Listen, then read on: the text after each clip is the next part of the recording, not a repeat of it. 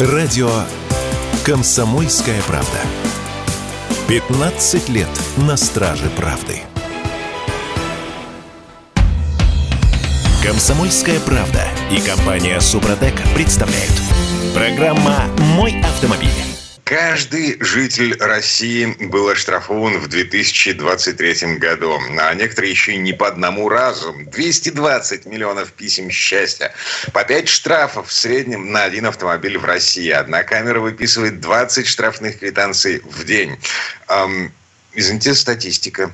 Э, не попрешь против нее. 220 миллионов штрафных квитанций за 2023 год. Всем привет. Я Дмитрий Делинский из Петербурга, Олег Осипов из Москвы на связи. Олег, доброе утро. Доброе утро, всем привет. А, значит, мы сейчас будем вспоминать э, господина Черникова, генерала Черникова, а, долгих лет ему жизни и счастья в связи с тем, что одна из главных тем сегодня – это камеры, дорожные камеры, нужны, не нужны. А Черников, эм, я цитирую заявление генерала, начальника госавтоинспекции на образца 2022, по-моему, года. Повесить камеры везде проще всего, но ничего, кроме негатива со стороны водителей, это не принесет. Камеры должны быть там, где опасно, где есть риск возникновения ДТП, а не повсеместно. И предупреждать водителей о них необходимо, ведь речь идет именно об опасных участках дороги дорог. Господин Черников отмечает при этом, что камеры – это временные явления. Надо убрать аварийность на конкретном участке дороги, надо поставить камеру. Но речь идет именно о фиксировании опасных нарушений. То есть тех нарушений, которые на данном конкретном участке дороги происходят с некоторой частотой, являются системными. Если аварии на участке не происходит, то и камеры там не нужны. Камеры – это вообще временные явления. Решили задачу снижения аварийности ушли, переместились на другой участок участок, тотальный контроль за перемещением транспорта не нужен. Генерал Черников. А теперь открываем статистику за 2023 год. И что мы там видим? Значит, число камер увеличилось всего на 8%, число штрафов на 20%. Потому что наши власти учат камеры новым составом правонарушений а в том числе ремню безопасности и мобильному телефону. Но я не понимаю. Да. Что, Чер... что, Черников... что ты не понимаешь? Скажи, пожалуйста. Черников на другой планете живет. Нет. Он просто занимается своим делом. Он занимается обеспечением безопасности дорожного движения. Чем и должен заниматься. И правильно все говорит. А те люди, которые принимают решение об установке камер и рассылают письма счастья, они занимаются совершенно другим. Пополнением бюджетов разных уровней. Вот в Питере там все понятно. Это региональный бюджет, да? А вот в Москве и Московской области, где собирается треть всех штрафов из этих 220 миллионов, треть, да, э, то есть можно себе это представить, так сказать, со всей огромной страны. Так вот, там, э, допустим, штраф 250 рублей выписывается со скидкой. Вот минимальный штраф 250, таких большинство, львиная доля. А 237 рублей, если не ошибаюсь, из этого уходит тем, кто устанавливает, владеет камерой и так далее снимает с него показания. Понятно, что это разные задачи у Черникова и у тех, кто зарабатывает на этом. Вот э, о чем идет, собственно, речь. Об этом уже э, мы говорили миллион раз. И надо говорить, потому что ну, ситуация не улучшается. Если бы письма счастья, так называемые, приносили нам счастье, было бы замечательно. Они приносят нам, мягко говоря, разорение. Слушай, счастье они на самом деле приносили последние лет 10, э, когда у нас э, а, началась вот, даже 15 лет, да, еще при Медведеве началась программа вот эта э, по повышению безопасности дорог, снижению аварийности, вот это все, вот. все это работало до прошлого года. Дим. Я вот еще не видел статистики за 2023 год полностью по росту аварийности, но ты же помнишь, мы еще осенью... Да она растет, конечно. Осенью Я не говорили о том, что число ДТП выросло на 5 процентов. Вот слушай, мы с тобой ломаем попусту на самом деле, потому что всем э, разумным людям совершенно понятно, что истина посередине. Камеры нужны, они дисциплинируют. Я вот э, говорю это ответственно. Действительно так. Любой автомобилист, э, э, кто ну, законопослушный человек, он понимает, что ну, на самом деле из них есть прок. Во всяком случае, они призывают к порядку. На дорогах это уже хорошо. Количество отморозков всегда одно и то же – 12-15%. Никуда от этого не денешься. Вот ты хоть расстреливай, их все равно будут вот ровно столько, сколько есть. А все остальные стали вести себя на дорогах пристойнее, я это вижу просто-напросто. Да это невозможно не заметить. Но если мы говорим о безопасности, опять же, это один разговор. А мы сейчас ведем речь с тобой о сборе относительно честном отъеме денег у населения. Причем беззастенчивым, все больше и больше. Трамвайные остановки проезжают. Вот эти вот пресловутые ремни безопасности телефоны. За это надо штрафовать, но не камерами. Кстати, вот Там. удивительная вещь. Число камер растет, но одновременно и растет число э, все-таки тех, кто попадает, э, э, скажем так, в соприкосновение с снарядами э, ДПС ГИБДД. Mm-hmm. Да? Ты имеешь в виду живое патрулирование? Живое патрулирование увеличивается. Выписанные э, живыми инспекторами. Да, да больше 19 миллионов. Такое. Ничего себе. Mm-hmm. То есть плюс 6,3% по сравнению с прошлым годом. Ну, 23-м я имею по сравнению с 22-м. То есть работают экипажи, а, реально работают и могут работать. И меньше их вроде не становится. Я вот не замечал и всегда об этом говорил.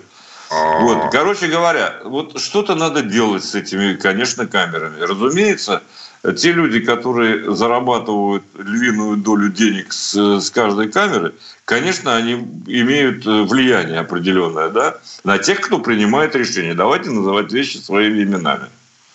Вот Но... и ну, все. В общем, да, согласен. Я еще раз на всякий случай протестирую маленький кусочек из двухлетней давности заявления. Полуторалетний, это была осень 2022 года.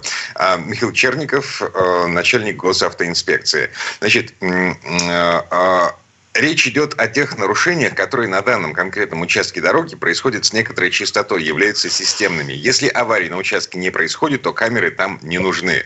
Не нужны, а, конечно. Да. Согласен. Кам... Понял. Камеры на скорость, камеры на разметку, камеры на светофор. Э, с этим вообще вопросов нет. Но, извините, а, а, какое отношение к аварийности имеют камеры на а, мобильный телефон? Камеры Извини, на... Дима, одна поправка, прости да. меня, конечно, потому что на я не знаю... безопасности. Нет, это все, да, ты абсолютно прав. Но вот с разметкой я не согласен. Они не имеют права на жизнь. Потому что специально наносится, я ответственно об этом говорю, поезжайте в Москву, посмотрите. Разметка сделана таким образом, что э, не нарушить это правило невозможно. И а... сейчас больше в Москве, кстати сказать, за разметку больше собирает, как мне кажется. Вот это непроверенные данные. У нас нет, к сожалению, э, как бы это сказать, э, подробного описания, за какие нарушения приходят штрафы. Но я думаю, за разметку это уже огромное количество, не меньше, чем за скорость. Это точно.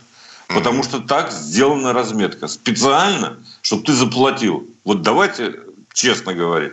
Вот по моему убеждению, хорошо, это субъективное, мое мнение, как автомобилиста. Но я считаю, что это именно так.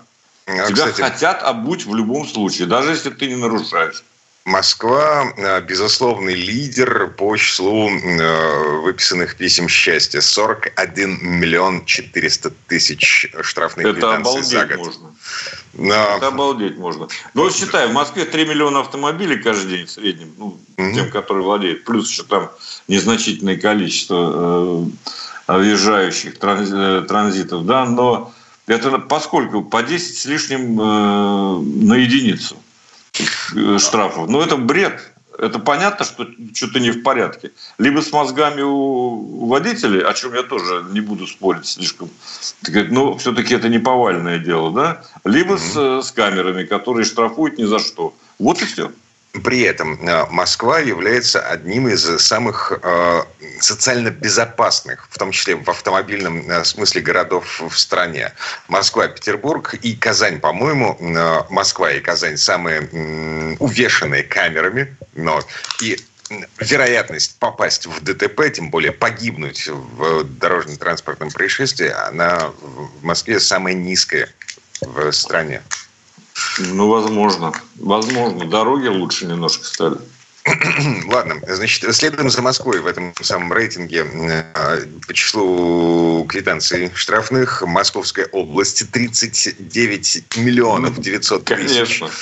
А из дальше с большим отрывом, значит, мой родной Санкт-Петербург и Ленинградская область. 13 миллионов 900 тысяч на оба региона, на Питер и Ленобласть. А Татарстан на каком четвертом месте получается 8 миллионов 310 тысяч штрафных, штрафных квитанций. Дальше, кстати, вот интересно. Башкирия, Башкортостан. 6 а, миллионов 800 тысяч. Краснодарский край 5 миллионов 730 тысяч. Самарская область, Новосибирская, Красноярский край, а, Дагестан внезапно а, замыкает десятку. Почему надо? Слушай, меня вот удивляет Краснодарский край – самые отмороженные водители, не соблюдающие правил, никогда, по-моему, и самые жестокие полицейские дорожные именно в Краснодарском крае, по моему опыту. И тем не ну, менее, так... там всего 5, 5,7. Это ерунда какая-то. Но а, это с камерами. А они, они, да, там, да, лю... да, да. они там лютуют э, в физическом смысле. То есть они присутствуют на дорогах угу. и останавливают людей. А, здравствуй, друг. Пишет нам из Перми ну да, здрасте. Пишите что-нибудь более, более осмысленное. Мы тут про автомобили, и в частности про то, нужны камеры, не нужны, сколько их нужно. Прав, господин Черников, говорят, что камеры нужно устанавливать только в тех местах, где есть аварийность. А вот, да, в Перми ездят с лазерными указками. Это для того, чтобы э, глушить камеры? Это, это что, это работает? Да, и, наверное. Ладно, рекламная пауза. Комсомольская правда и компания Супротек представляют. Программа «Мой автомобиль». А мы вернулись. Я Дмитрий Делинский из Петербурга, Олег Осипов из Москвы, 8 967 200 ровно 9702, номер, по которому нам можно писать в WhatsApp, Viber, Telegram, комментировать, что происходит на дорогах, задавать какие-нибудь вопросы. И вот э, из Перми 14 пишет нам, а штрафов нет. Это в продолжении насчет, того насчет сообщения, указки. Том, что, да, в Перми ездят с лазерными указками. Ну, Это запрещено, кстати, на всякий случай. Если э, попадете э, экипажу ДПС, мало не покажется. Это э. запрещено давно, официально. Поэтому ну, я бы не баловался на этот счет. Ну, ладно. Вот. Это к вопросу о том, что 220 миллионов штрафных квитанций было выписано за прошлый год. Это на, сколько там, на 20% больше, чем было в предыдущем 2022. Ну, короче, а, мы несколько в параллельной реальности живем вместе с нашими властями. Ну, в смысле, мы отдельно, власти отдельно. Но платим-то все равно мы, кстати, на всякий случай. Ну так, да.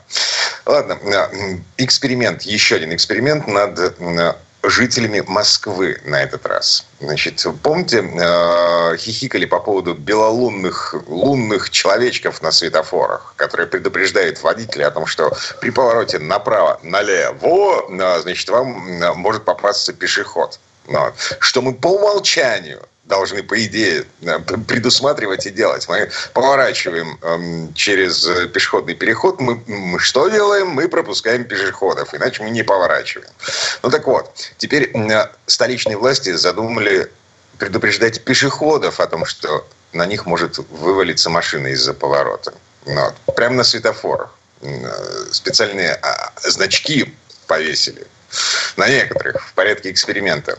Я вот что-то как-то это, это как на микроволновке писать в инструкции на, на, к микроволновке о том, что сушить кота в микроволновке не надо.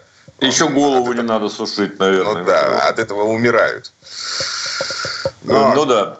Слушай, это, конечно, глупость несусветная, я тебе могу сказать, вот с моей личной точки зрения. Потому что в Москве... Вот это, кстати, говорит в продолжении разговора о камерах собирают много, очень много денег, даже если отдают э, тем, кто их устанавливает и эксплуатирует большую часть. То есть девать их некуда. Поэтому вот такие дурацкие эксперименты э, начинают производить. В Москве э, эта глупость началась э, еще в прошлом году, по-моему, даже раньше, когда начали устанавливать абсолютно ненужные, нелепые табло на МКАДе которые якобы тебя предупреждают дополнительно о том, что впереди что-то случилось. Так сказать. Их не, видно не со всех рядов. Они яркие, они отвлекают внимание, увеличивают информационный шум. Точно такая же история э, со светофорами. Абсолютно ненужная опция. Вот ты видишь, что у тебя там два таких э, квадратика, да, прямоугольника. В верхнем, что может из-за поворота выехать машина. Это, кстати говоря, надо еще осмыслить. Он белого цвета такой, не зеленого, не красного, а белого. Да? И иногда загорается красным этот самый человечек. А и что? Что из-за поворота может выскочить машина? И мне надо что делать? Останавливаться, идти обратно? Или переходить? Ну, то есть а, и так уже все ясно в правилах э, дорожного движения написано на этот счет. Чего еще той, нужно, я не понимаю. В той версии реальности, в которой живут те люди, э, что затеяли этот эксперимент, э, во-первых, э, пешеход никогда не читал правила дорожного движения. Он не понимает, как переходить пешеходный переход. Но, Он... между прочим, идет гад. Сколько я вижу, когда они в положенных местах переходят после mm-hmm. вот этих ужесточений. У нас ужесточение в основном к водителям имеет отношение, а не к пешеходам. Попробуй ты всех пешеходов перелови. Невозможно. А, кстати, вот. сколько, сколько штраф за неправильный пешеход, о, господи, переход дороги? 100 рублей? 500 рублей. 500? Уже, по ну, я не знаю, там в регионах еще надо посмотреть по региональным, так сказать, правилам. Да нет, Короче говоря, это административные кодексы регионов. Это, по-моему, это федеральный. Но Пешеходы ведут себя э, совершенно невообразимым иногда образом. Я сам лично сталкивался. Правда, последнее время меньше. Господи, И Олег красный... сталкивался с пешеходами. Боже, какой Нет, кошмар. Я тебе хочу сказать, это действительно так. Вот первое время, когда ввели это правило, пешеход главный, да, там ты его должен пропустить на зебре, ему пешеходу горит красный, он спокойно идет и машет мне рукой. Как, какой я отвратительный, что я собираюсь ехать. То есть они не понимали поначалу, теперь понимают вроде бы. Э, вот. Короче говоря, это все имеет отношение, опять же, не к борьбе за безопасность, а к освоению бюджетных средств. Вот есть какой-то бюджет, который собрали за наш же счет, так сказать. И вот теперь на ненужные вещи тратят. Которые Ой. стоят, кстати говоря, миллионы, десятки миллионов. Слушай, я, я посмотрел. Значит, штраф за неправильный переход дороги э, в неположенном, в смысле, месте 500 рублей. Ну, 500, действительно. Да. да, 100 рублей откуда у меня в голове? Это штраф за переход железнодорожных путей в неположенном месте. Вот глупость, да? Почему? То есть поезд, он меньше тебе ущерб может нанести, если наедет, чем автомобиль, да, я так понимаю? Ну, а... таких вещей много, на самом деле. Бог да. Значит, я считаю, что это ненужная, ненужная трата денег. Ребята, ну, есть на что тратить деньги на самом деле. Okay. Если вам, у вас трудности, спросите меня или кого-то из экспертов. Вам все расскажут. Um, у нас в чатике диалог, ну такой внутрипермский диалог, значит, 02 пишет, ни разу не видел указки, один ненормальный водитель не показатель. Это ответ, ну, правильно. Э, тому товарищу, который э, э, говорит, что он указками глушит э, видеокамера. 98-й из Ставрополья. А кто занимается проверкой камер на предмет соответствия показаний? Если установить камеру под нужным углом и на нужной высоте, то прерывистая линия разметки сливается в сплошную. Ну, да, согласен, на юге балуются гаишники таким способом. А, проверкой камер, по идее, будут заниматься какие-то специально выделенные, специально обученные органы власти, но начиная с сентября 2024 года, когда вступает в силу закон э, и подзаконные акты, связанные с процедурой установки и, соответственно, проверки камер. А как это работает сейчас, фиг знает. Ну, я могу сказать, что легче нам едва ли будет, так сказать, в смысле количества штрафов в этом отношении. Э, тут что-то у меня возникает. Ну, у нас есть много таких структур. Ростехнадзор, например, и другие. Да тоже ГИБДД может принимать в этом участие. И Черников, я так понимаю, принимает, раз э, говорит вполне себе разумные э, вещи. Но в последний раз он говорил о том, что камеры нужны только там, где на очаге аварийности. Ну, правильно говорил. В, 20, в 22 году. Вот. С тех пор полтора года минуло. Ну, да. ты знаешь, это, это, такие вещи надо повторять. За это надо э, постоянно, так сказать, об этом говорить, э, внушать эти мысли, потому что, ну, иначе никак не работает. Угу. Вот. Иначе работают только штрафы и только на обогащение. Сказал я в конце. Простите, пожалуйста, субъективное мнение. Ну да. А ты же помнишь, в прошлом году регионы э, требовали дать им полномочия по... Э, как это? Установки.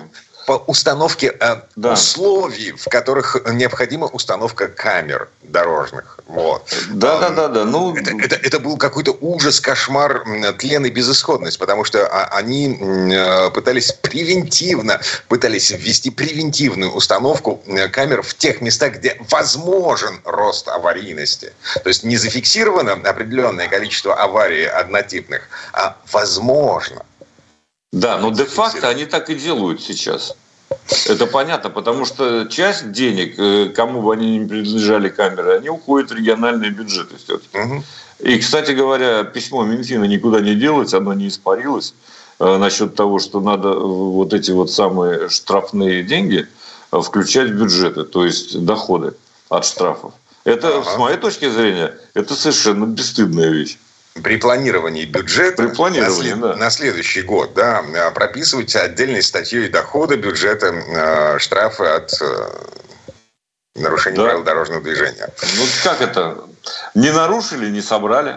Ладно, э, возрадуемся, друзья мои. Вот. Ура. Это, это нам надоело обсуждать камеры э, и, и последствия их неправильной установки. Возрадуемся в связи с тем, что завод «Москвич» в ближайшем будущем переходит на мелкоузловую сборку. То есть вот тех китайцев, которых раньше да. нам привозили со снятыми колесами и без шильдиков, значит, их будут варить и красить. 900 деталей. Э, москвич обещает, что э, машины будут приезжать в разобранном виде, э, разобранном на 900 деталей. Да, ну, 900 это хорошо. Это больше, чем 50 примерно детали, которые сейчас ввозились, привинчивались и так далее, да? А, вот. а вообще автомобиль состоит примерно из пяти тысяч в среднем, так сказать, э, разных деталей. Так что есть куда двигаться еще, я должен сказать. Но самое главное, Дмитрий, самое главное в том, будут ли автомобили доступнее. Я могу вот. сказать сразу, нет, не будут. Вот. Мне интересно, помнишь, мы хихикали, как умалишенные, по поводу того, что э, вот эти самые китайцы-джаки в Китае их собирают, вот. Для того, чтобы перевести через российскую границу как машина комплект по документам, с них снимают колеса, привозят в Москву, в Москве стоят колеса. Соответственно, а, машина становится а, не просто дороже в связи с таможенными пошлами, она становится дороже еще в связи с логистикой. Вот это локализация. 900 деталей их где-то кто-то будет снимать с машины, или э, китайцы просто будут недособирать этот автомобиль? Вот, да, об этом обязательно надо поговорить. Это самый интересный вопрос, должен сказать. Ладно, мы вернемся буквально через пару минут. Комсомольская правда и компания Супротек представляют. Программа «Мой автомобиль». Не, ну вряд ли. Москвичи будут эм, перед пересечением китайско-российской границы разбирать до такой степени. А, а, я посмотрел просто пресс-релиз официальный, выпущенный москвичом в связи с тем, что они обещают в ближайшем будущем перейти на мелкоузловую сборку. Ну, фактически это, это какой-то еще один какой-то шаг к локализации. Эм, смотрите, они смонтировали роботизированную систему сварочного оборудования – протестировали процессы сварки и окраски, собрали, проверили пока что первую тестовую партию с более чем 50 автомобилей. Короче говоря, э, вряд ли китайцы будут э, распиливать джаки перед пересечением границы с Россией и сдирать с них краску.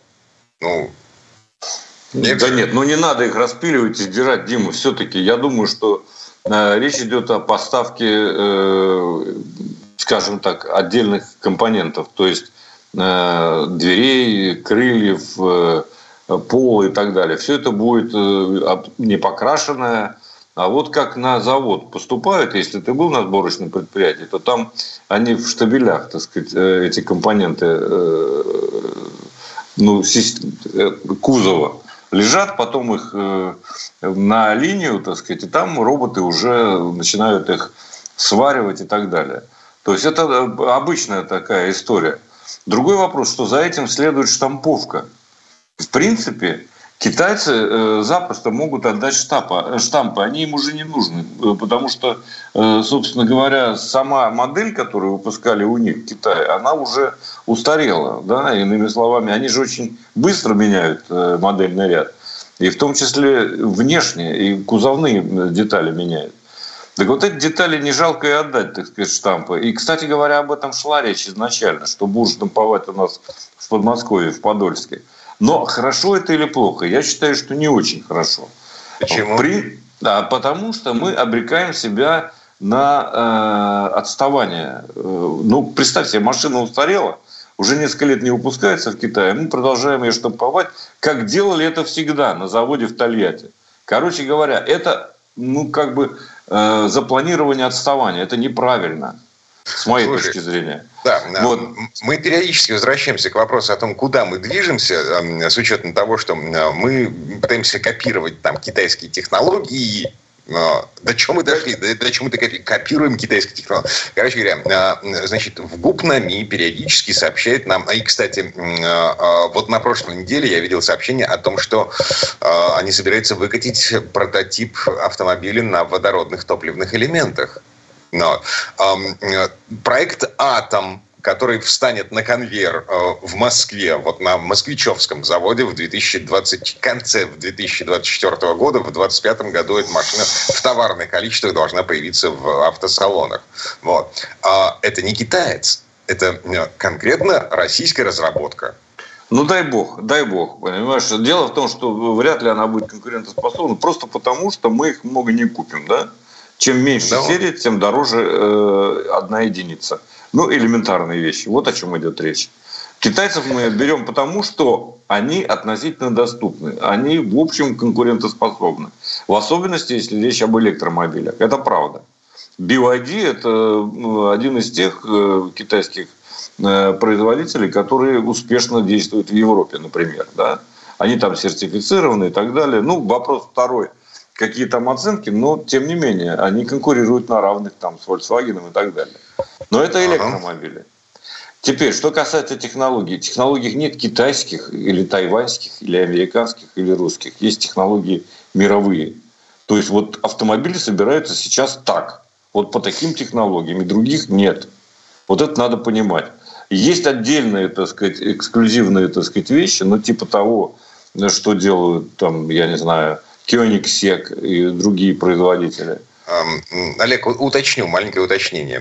Речь идет о том, что мы копируем э, производство то есть... Э, да, но везде одинаково, понимаешь? Немцы, был... немцы придумали систему АБС, немцы придумали там подушку безопасности. Вот, поставили завод в Китае. Э, а китайцы мы, их делают, да. Да, китайцы их делают. Мы ставим у себя за, завод, там, я не знаю, в Калуге, в, в этом, господи, в Костроме, э, для того, чтобы делать по китайской лицензии э, вот то, что, ну, короче, все, все Кроме всего прочего, я тебе могу сказать, что вот помнишь, был разговор, когда только начиналась вся эта история, так сказать, с импортозамещением, ну, скажем так, в последнее время, в 2022 году, я говорил, что нельзя использовать линии, на которых собирались, там, я не знаю, дастеры, для того, чтобы собирать джаки. Ну, если о москвиче идет речь. Угу. Вот так и получилось. То есть полностью ликвидировали ту линию, поставили новую. Любая э, модель или не одна модель, может на одной линии собираться несколько моделей, все зависит от оборудования, от технологии, опять же, той же самой.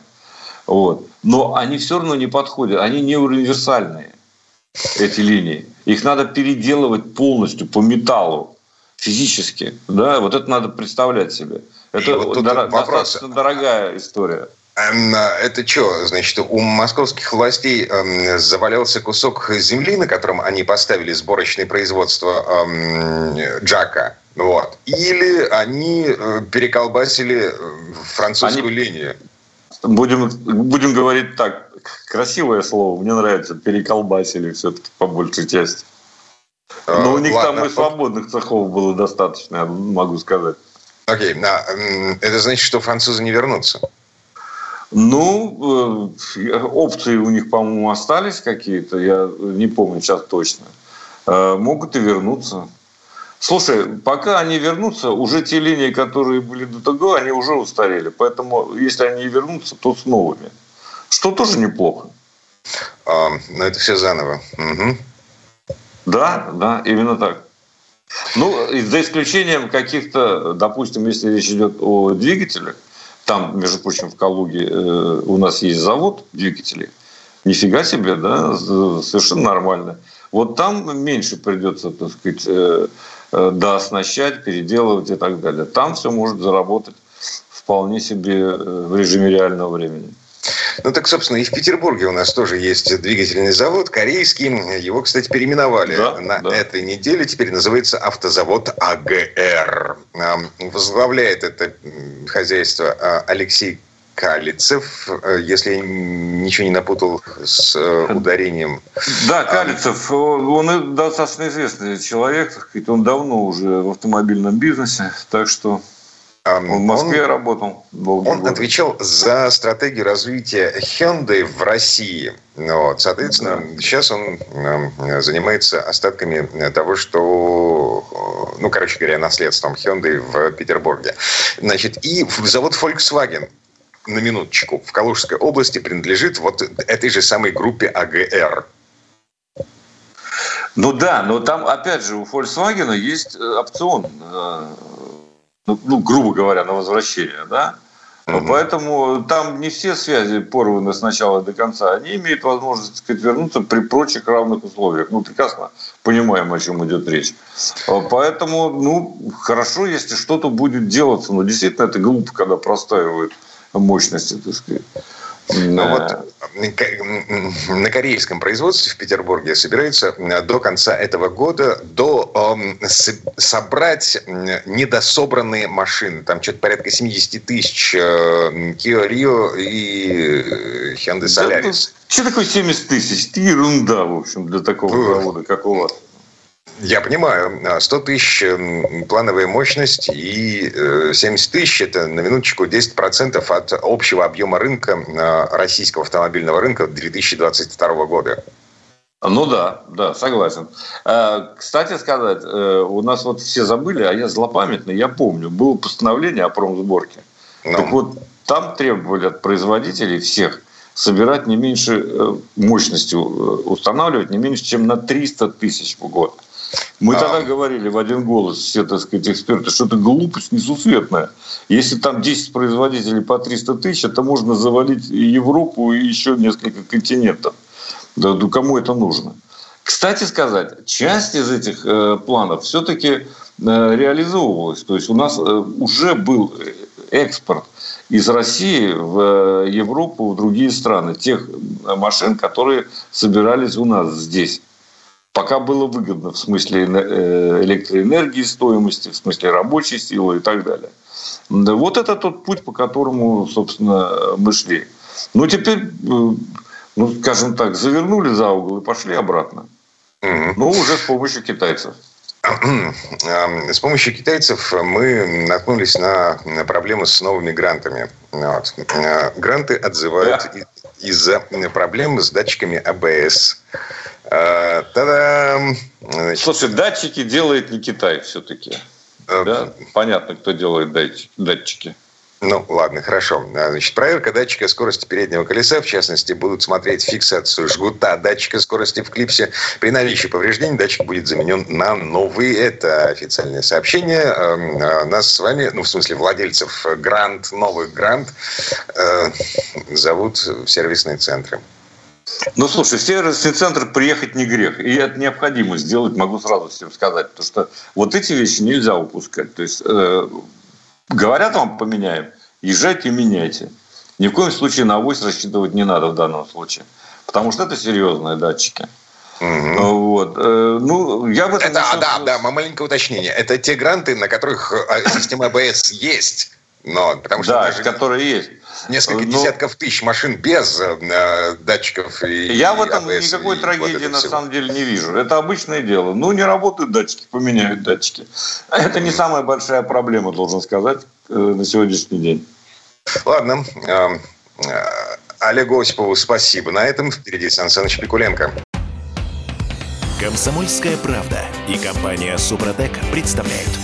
Программа «Мой автомобиль». А это мы вернулись в студию радио «Комсомольская правда». Я Дмитрий Делинский. В этой четверти часа у нас традиционная история от Александра Пикуленко. 116 лет тому назад, студенным утром 12 февраля 1908 года, четверть миллиона человек высыпали на улицы Нью-Йорка, чтобы своими глазами увидеть старт грандиозного автопробега. Начальная точка Таймс-сквер в Нью-Йорке, а конечная точка на подножие Эйфелевой башни в Париже – Шести экипажам, американскому, немецкому, итальянскому и трем французским, предстояло пересечь североамериканский континент, через Берингов пролив въехать в Россию, предполагалось, что вода намертво закована льдами. Далее, через Сибирь, Восточную Европу добраться до французской столицы. На эту авантюру решились отъявленные сорвиголовы, о чьих проделках не раз писали газеты. Среди них были люди самых разных сословий, от простого механика из Буффало до представителя знатного немецкого рода. Ну и вот тут слово Сан Санычу. Предыстория. Этот сюжет Голливуд просто не мог оставить без внимания. Фильм «Большие гонки». Пять номинаций и один полновесный «Оскар». В фильме с точностью воссоздана атмосфера Нью-Йоркской Таймс-сквер, откуда 12 февраля 1908 года стартовали участники настоящего пробега. И даже машина Weber Motor Company – на которой передвигается классический положительный герой комедии эпохи Ректайма, очень похожа на самоделишный Томас Флайер. Место немецкого протоса в фильме занял фантастический автомобиль бесноватого профессора, что, в общем-то, отражало дух реального противостояния. В реальности главным соперником Томаса Флайера был германский протос, ведомый вымуштрованным офицером кайзеровской армии Гансом фон Кёппеном. Остальные участники так милые. Иронию сценариста. Помните, как по сюжету коварный механик Макс делал соперникам мелкие пакости, а потом у какого-то номера отваливался руль, а у какого-то колеса. Что же происходило на самом деле? Французский Сизерн-1 кончился на 71-м километре. Это была первая потеря в гонке к великой радости мальчишек из богом забытого городка Пикскилл. Для другой французской машины, мотоблока, первый день закончился всего в 75 километрах от Нью-Йорка. Экипаж потерял огромное количество времени, вытаскивая этот маленький автомобиль из снежных заносов. Но мотоблок оказался удачнее Сизернадена. Его хватило до Айовы, то есть почти на 2000 километров. Вот тут, пожалуй, проявилось единственное серьезное расхождение реальных событий с сюжетом. В кино все происходит летом, а в жизни старт давался зимой. Причем, кто мог подумать, что именно в феврале 1908 года на широте Ташкента выпадет столько снега? Еще нет никаких хайвеев, никакой придорожной инфраструктуры. Например, германский «Протос» вез с собой про запас 520 литров бензина и еще 100 литров масла – все машины были открытые. Участникам пришлось срочно утепляться. Дрогнули даже инженеры и потребовали утеплить раму. Боялись, что она лопнет от холода. Потом, когда спустя полвека Томас Флайер собирался купить один из крупных коллекционеров, подлинность машины установили по такой детали. Полу было проделано отверстие, его специально сделал пилот Джордж Шустер, чтобы нагретый воздух от мотора шел на ноги и хоть как-то согревал. В Чикаго, куда добрались 5 из 6 экипажей, организаторы поняли, что надо менять курс. Они даже вынуждены были принять южнее, потому что Средний Запад завалило снегом. Спустились южнее, другие напасти. Пыль, перед которой автомобили того времени были совершенно беззащитны, проникала повсюду. Машины постоянно очищали и смазывали. А не пыль, так грязь, в которую вязали по ступице. И тут на помощь охотно приходили местные ковбои с лошадками. Тамошние аборигены вообще крайне воодушевленно встречали пионеров-автомобилистов. Как обыграл это режиссер больших гонок Блейк Эдвардс. У него в кадре настоящий вестерн. Ковбои и индейцы, которые, впрочем, оказываются переодетыми ковбоями. Но зато все остальные присущие жанру черты в наличии – Роковые красотки, драки под аккомпанемент расстроенного рояля, коварство отрицательных персонажей и благородство положительных. Кстати, в экипаже Томаса Флайера помимо водителя и механика, действительно двигался корреспондент. Только не очаровательная суфражистка Натали Вуд, а писака из «Нью-Йорк Таймс» Вальтер Вильямс. И, конечно, свои депеши он отправлял уже не голубиной почтой. Стараниями Самуэля Морзе по всей Америке надежно действовал телеграф. В немногих крупных городах по пути встречать необычный пробег выезжали местные автомобилисты. Они же указывали дорогу, поскольку с этим, как вы понимаете, в те годы также было сложно. Тогда впервые весь мир почувствовал силу водительской взаимовыручки. 19 марта в окрестности Танапаха Томас Флайер попал в канаву. У него перекосило раму и лопнул картер главной передачи.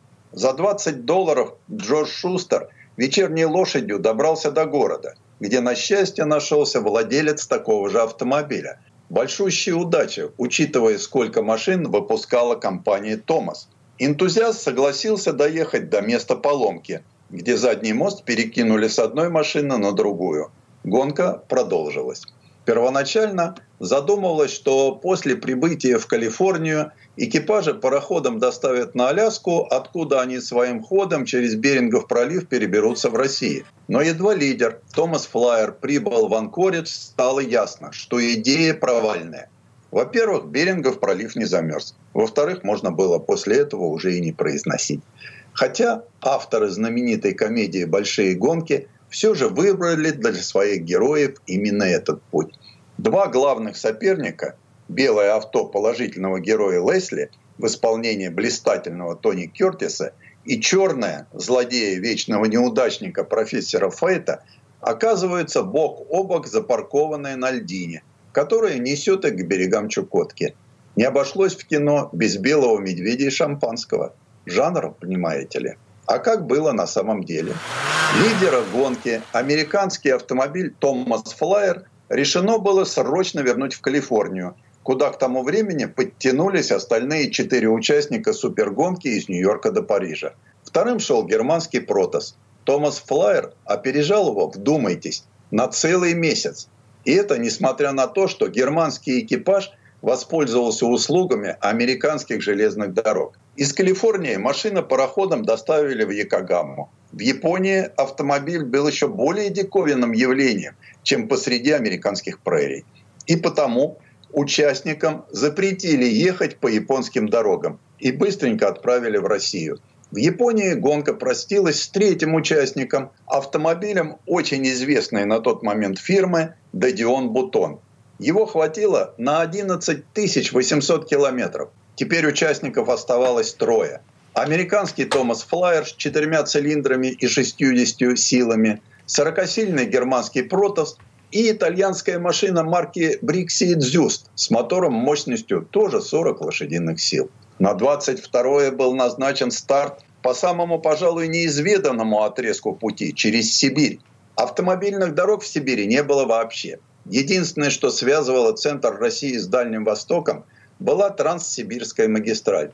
Потребовалось благословение великого князя Сергея Михайловича, чтобы автомобили включили в расписание поездов. И все равно было непросто. Однажды Томасу Флайеру даже пришлось вытаскивать соперника, германский протос из сибирской грязи. Согласитесь, неожиданное благородство. Неизвестно, насколько это помогло фон Кёппину захватить лидерство. Во всяком случае, по сюжету кинокомедии «Большие гонки» полагалось дать небольшое преимущество отрицательному персонажу. И в Тобольск первым прибыл не великолепная Лесли на своем выборе, очень, кстати, похожим на Томас Флайер, а профессор Фейт на чудовищном двухмоторном трехосном монстре. Чита, озеро Байкал, Иркутск, Омск, Самара. Дороги постепенно становились лучше, причем даже лучше, чем в Америке. Экипажи встречали на своем пути меньше трудностей, но никак не меньше радушия. Возможно, пометуя о пышных празднествах по случаю встречи в Санкт-Петербурге и Италы годом ранее, столицу решили не заезжать. Обошлись Москвой, откуда пошли через Восточную Пруссию на Берлин. 122 дня, 15 часов, 36 минут и 8 секунд – столько в 1908 году занимало путешествие из Нью-Йорка в Париж на автомобиле. Грандиозная гонка, устроенная газетами «Ля Матен» и «Нью-Йорк Таймс», вступала в завершающую стадию. Участники, их из шести осталось только трое, преодолели более 20 тысяч километров по американскому и евроазиатскому континентам и въехали, наконец, в пределы Старого Света. На хороших дорогах с понятными указателями и прочными мостами пошла уже настоящая спортивная борьба. Как и по фильму, вперед вырвался не тот автомобиль. В смысле не американский и не итальянский, а германский. Видимо, на родных дорожках счастье улыбнулось Протасу и его водителю, лейтенанту фон Кёппена. И в Париж Кёппен прибывает первым. 24 июля 1908 года. 30 июля в Париже финиширует американский Томас Флайер. И только 17 сентября финиширует итальянский автомобиль «Дзюст». Предыстория. Сан Саныч, спасибо. Это был Александр Пикуленко, летописец мировой автомобильной индустрии. И у нас на этом все на сегодня. Дмитрий Делинский, радио «Комсомольская правда». Берегите себя. Программа «Мой автомобиль».